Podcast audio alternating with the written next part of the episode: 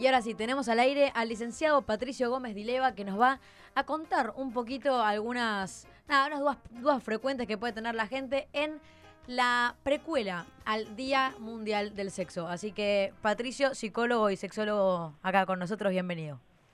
Hola, ¿qué tal? ¿Cómo andan? Todo bien, Patricio. Acá Juan Ignacio y Manu Parajuá, te saludamos. Primera pregunta, digo, ¿cuál, por ahí, ¿cuál es la principal preocupación que ves en, en tus pacientes? Eh, ¿Por qué alguien decide eh, ir al sexólogo generalmente? Bueno, los sexólogos eh, nos ocupamos de, de, ayudar a las personas. bueno, en la sexología hay diferentes áreas de trabajo, ¿no? Podemos uh -huh. trabajar en educación sexual, podemos trabajar en diferentes actividades, pero sobre todo los sexólogos clínicos trabajamos con pacientes ayudándolos a, a, resolver sus problemas sexuales. Y lo más frecuente, en el caso de los varones, el motivo de consulta más frecuente es la eyaculación precoz. Uh -huh. Y en el caso de las mujeres, eh, dificultades eh, vinculadas con el orgasmo, ¿no? dificultades para alcanzar el orgasmo. Uh -huh. Y en ambos casos, lo que es muy frecuente es la consulta por falta de deseo sexual. Esa es una consulta muy frecuente. Uh -huh. Y en cuanto a la eyaculación precoz del hombre, digo, ¿es, mm. es, ¿suele ser por algunos temas en particular o hay algo que, que, que se, suele ser la mayor causa por porcentaje? Mira, en realidad eh, la eyaculación precoz es tan frecuente porque yo digo que los hombres por naturaleza somos todos eyaculadores precoces. Uh -huh. Porque para la función reproductiva de la sexualidad no hace falta durar mucho. Uh -huh. Entonces a esa tendencia natural a acabar rápido la reforzamos masturbándonos apurados y después cuando vamos a tener relaciones sexuales eh, se le suma la, la, excitación y la ansiedad. Uh -huh. Entonces es un combo, digamos, perfecto para que un hombre sea eyaculador precoz. Y puede ser que la, perdón, puede ser que la pornografía tenga que ver en esto también. Por ahí nos criamos viendo videos de que no paran de coger 40 minutos y uno intenta llegar a esa, a esa cantidad de tiempo. Claro, la pornografía no, no es la causa de la separación precoz, pero muchas veces es causa de que distorsionemos uh -huh. la ah, realidad. Eso. Entonces creemos que eh, a veces viene un hombre que dice soy eyaculador precoz. ¿Por qué? Porque duro 10 minutos de penetración. Y la verdad que eso no es eyaculador precoz. Porque lo que define la eyaculación precoz es no poder elegir en qué momento eyacular. No importa tanto el tiempo. Y si nos comparamos, si nos comparamos con la película porno, eh, que no tiene un problema, tiene otro, pero todos tenemos algún problema sexual porque esa no es la realidad. Claro. Ahora, yendo a, a un poco a, la situación de las mujeres, eh, yo por charlas que he tenido con amigas y demás, noto como que eh, no nos criamos con esta cultura que, como, como, como, el hombre de ver porno o, o que se hable de, eh, no sé, ciertas cosas como que la mujer se crió en, una, en un ambiente, o por lo menos mi generación, yo tengo 27 años, en un ambiente un poco más conservador en el que no se hablaba tanto de estos temas. Eh, sí. Más me refiero a la época de la adolescencia, por ejemplo. ¿Crees sí. que en ese sentido eso puede tener que ver con eh, las dificultades de las mujeres que se te acercan a, a, al consultorio? Hoy se te acercan más que antes. Sí, Sí, 100%, ¿eh? tiene muchísimo que ver. Porque mm, durante muchos años, pongámosle que las mujeres no tuvieron problemas sexuales, pero no tuvieron problemas sexuales porque ellas es como que no estaban habilitadas para disfrutar claro. de la sexualidad. Entonces, que no disfrutaran estaba bien. No estaba ni bien ni mal, no importaba. Uh -huh. Ahora las mujeres empiezan a darse cuenta de que ellas también pueden disfrutar y que hay algunas que no que por diferentes razones no pueden hacerlo. Y, y la gran digamos, la, la, base de todo esto es la falta de educación sexual. Entonces, por ejemplo, las mujeres, muchas mujeres no se masturban, y si no se masturban no conocen su cuerpo, y si conocen su cuerpo es muy difícil que puedan disfrutar cuando están con otro, y, eso hace que no tengan orgasmos. Bueno, y toda una cadena, digamos, de situaciones que, que en la base tiene la, la falta, la mal llamada falta de educación sexual, porque en realidad yo lo que digo es que no existe la no educación sexual, siempre hay educación sexual. Lo que pasa es que hay una educación sexual que no nos ayuda, digamos, una claro. educación sexual sí, que machista, básicamente. Punto, claro. claro. Y bueno, Patricio, para este tema, entonces vos recomendás que eh, la, le recomendás la masturbación tanto para el hombre, para que se conozca, como para la mujer. 100%, sí. La masturbación es fundamental para conocer nuestro cuerpo y nuestra sexualidad y para y aparte es una fuente de placer. Y tenemos tantas situaciones, digamos, que nos generan malestar, angustia, dolor en la vida, que, que no aprovechar una fuente de placer que viene con nosotros eh, no tiene mucho sentido. Uh -huh. Y bueno, y además que para poder disfrutar con otro, primero tenemos que poder disfrutar con nosotros mismos. Yo creo que, que, que, el sexo es un reflejo de, de, la vida misma y que a veces eh, uno de los, de los herramientas eh, más importantes que tiene el sexo para, para, para consolidarse, por decirlo de alguna manera, es la comunicación. ¿Cómo, qué, le sugerirías a una, a una pareja que está teniendo algún tipo de dificultad o a alguien que, algún integrante de una familia, de una pareja, perdón, que dice, bueno, me gustaría lograr esto o poner este tema en la, en la mesa? Primero te digo que estoy 100% de acuerdo con lo que vos decís, que creo que, que la sexualidad es un reflejo de, de cómo somos eh, y cómo pensamos en la vida en la vida en general. Y por otro lado, también estoy 100% de acuerdo con vos en que en la relación entre la comunicación y la sexualidad. Yo digo que en realidad la sexualidad es comunicación.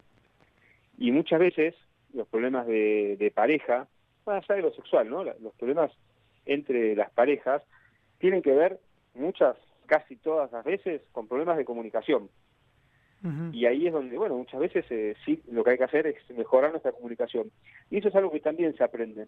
Entonces, si, si es una habilidad, digamos, que no tenemos tan desarrollada, o es un punto débil en esta pareja o en esta persona, bueno, tienen que aprenderlo.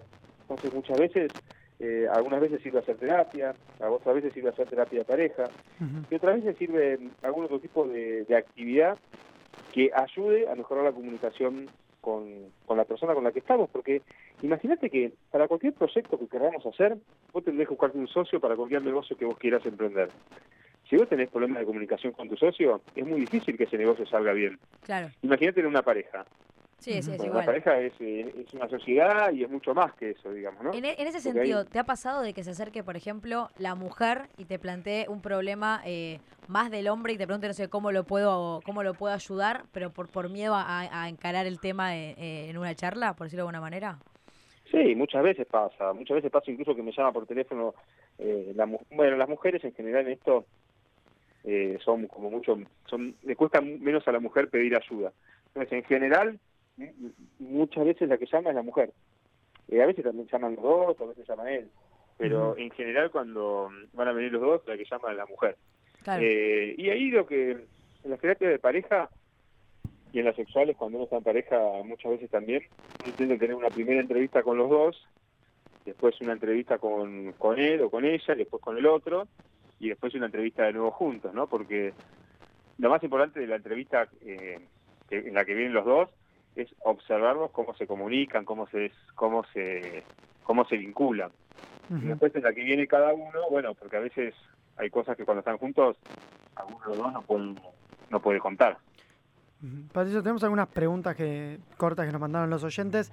Eh, una, un- nos están preguntando algunos hombres por qué eh, hay veces que eh, les es, les- es más fácil eyacular sin preservativo que con preservativo. O que no pueden acabar con preservativo. Bueno, pero hay dos temas. Uno tiene que ver con dos cosas. Ujú. Una es que con el preservativo se tiene un poquito menos de sensibilidad. Eso es real, pero tampoco es que se pierde toda la sensibilidad. Entonces ese es uno de los motivos. Y el otro, y el, el fundamental, es que no están acostumbrados a usar preservativo. Entonces, como no están acostumbrados a usar preservativo, cuando usan preservativo están incómodos. Una vez que te acostumbras a usar el preservativo, es como que ya dejar de sentirte tan incómodo, tan raro, y de sentir que, que- que estás teniendo menos sensibilidad. Y nos preguntan también algunos eh, chicos por ahí, adolescentes, ¿qué Sí. recomendación le das a ellos que se están iniciando en el mundo sexual? Bueno, que mira, lo más importante es que sepan que la sexualidad es algo que se aprende y que nadie nació sabiéndola.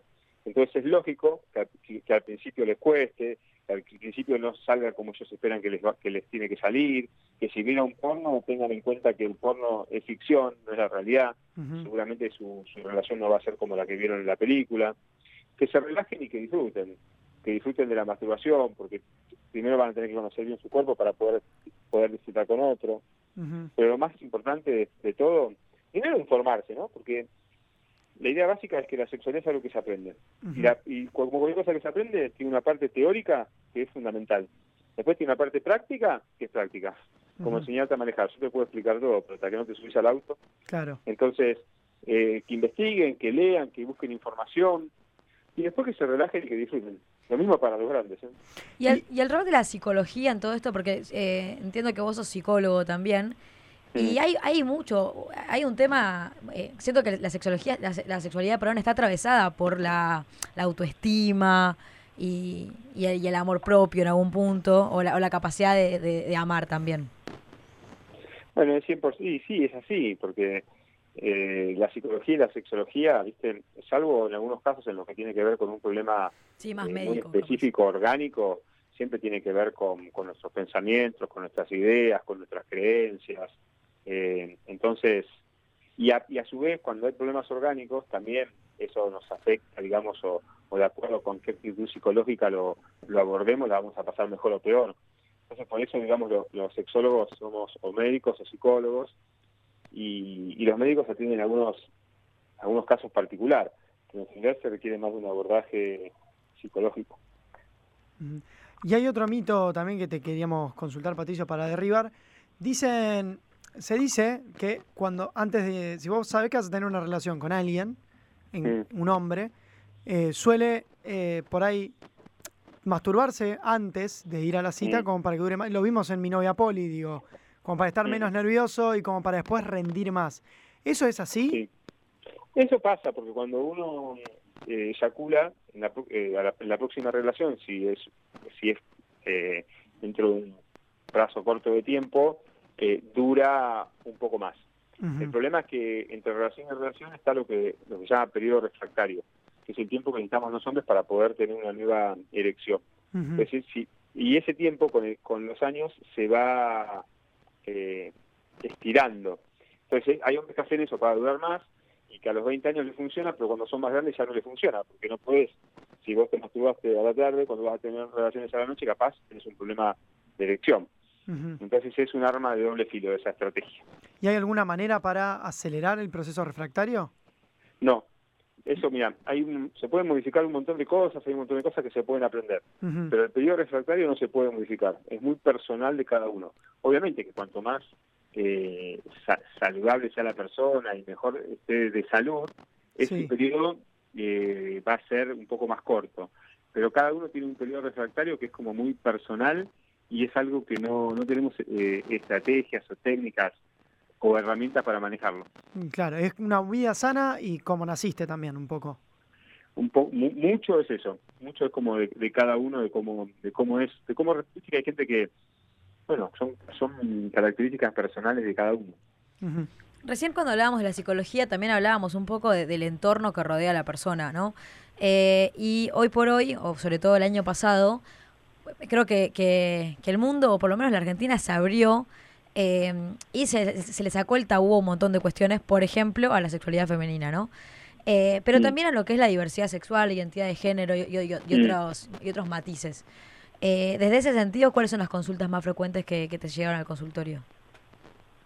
No, en realidad fue, fue, cambiando, digamos, porque hay muchos motivos por los cuales antes la gente consultaba que ahora ya no consulta. ¿no? La homosexualidad era un tema que, preocupaba mucho más antes que ahora. Ahora, por suerte, digamos, se está viviendo con, con más naturalidad, que no todas las personas vivimos la sexualidad de la misma manera, o nos sentimos atraídos, digamos, por personas del otro género o del mismo. Entonces, eh, en ese sentido cambió la consulta porque es menos frecuente la consulta de personas preocupadas por ese tema. Sí, y también, yo también te lo preguntaba desde el lado, por ejemplo, frente a esta, esta apertura o el, rol de la mujer que, que, va tomando en la sociedad. Imagino que capaz eh, el hombre se pudo haber sentido un poco más perdido que, que antes, porque también como cambió el rol de la mujer, que se empoderó, también cambió el hombre, el rol del hombre, en que a algún punto tuvo que, se creó frente a la cultura machista y tuvo que decir, bueno, pará, eh, enfrente tengo una persona y tengo que, que tratarla como tal, que capaz, antes que capaz antes no era tan así. Sí, eso es así. eso cambió mucho eh, socialmente. Y ahora es, muy, frecuente la consulta, por ejemplo, de mujeres que tienen más ganas que los hombres.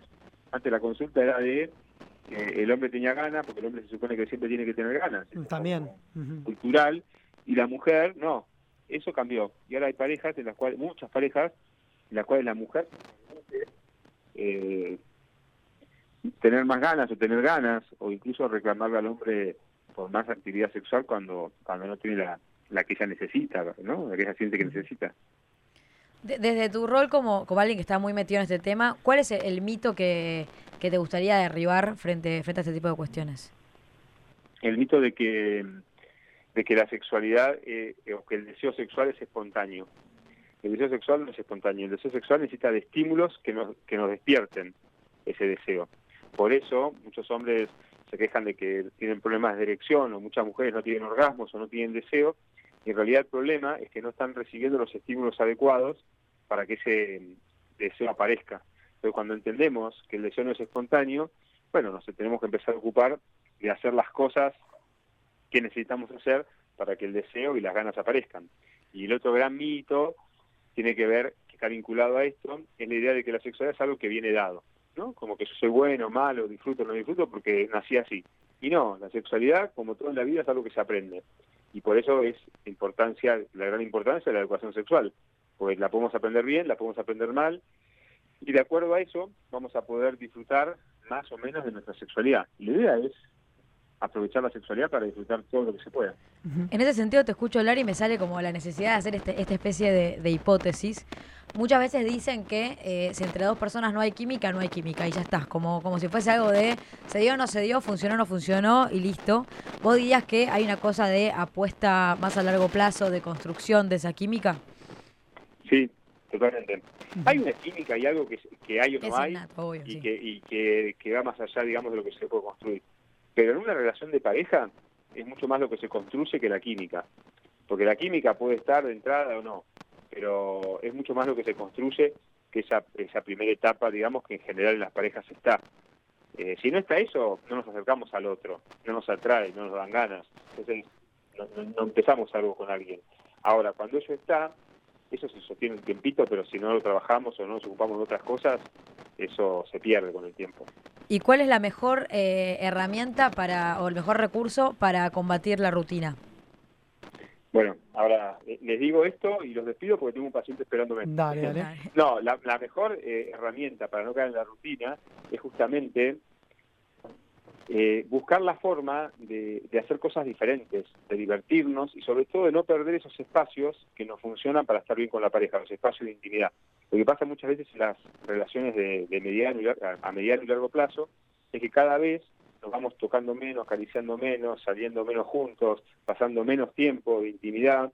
Entonces, naturalmente, digamos, cada vez vamos teniendo menos deseo, por lo mismo que decía antes de que el deseo no es espontáneo. Entonces, hay estímulos positivos, negativos y neutros.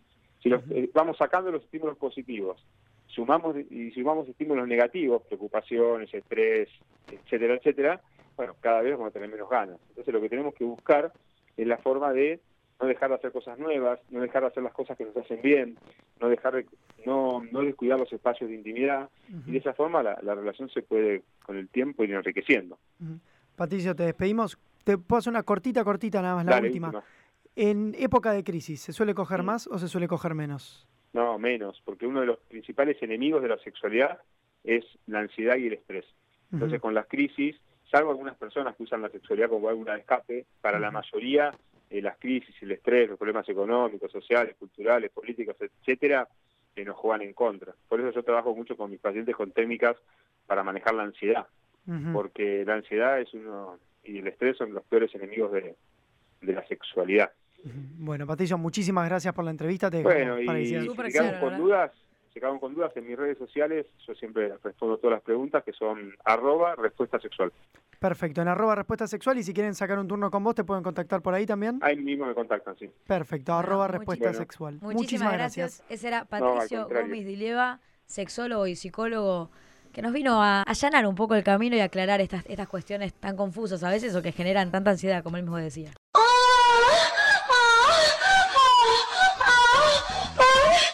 Hola, soy Juan Mancinela. Hola, soy Manu Parajuá. Acabas de darle play al podcast de Tangente, donde vas a encontrar las mejores entrevistas y los momentos más destacados del programa. Nos puedes escuchar en vivo todos los miércoles de 4 a 5 por radioalacalle.com. Ahora sí. Disfruta del podcast.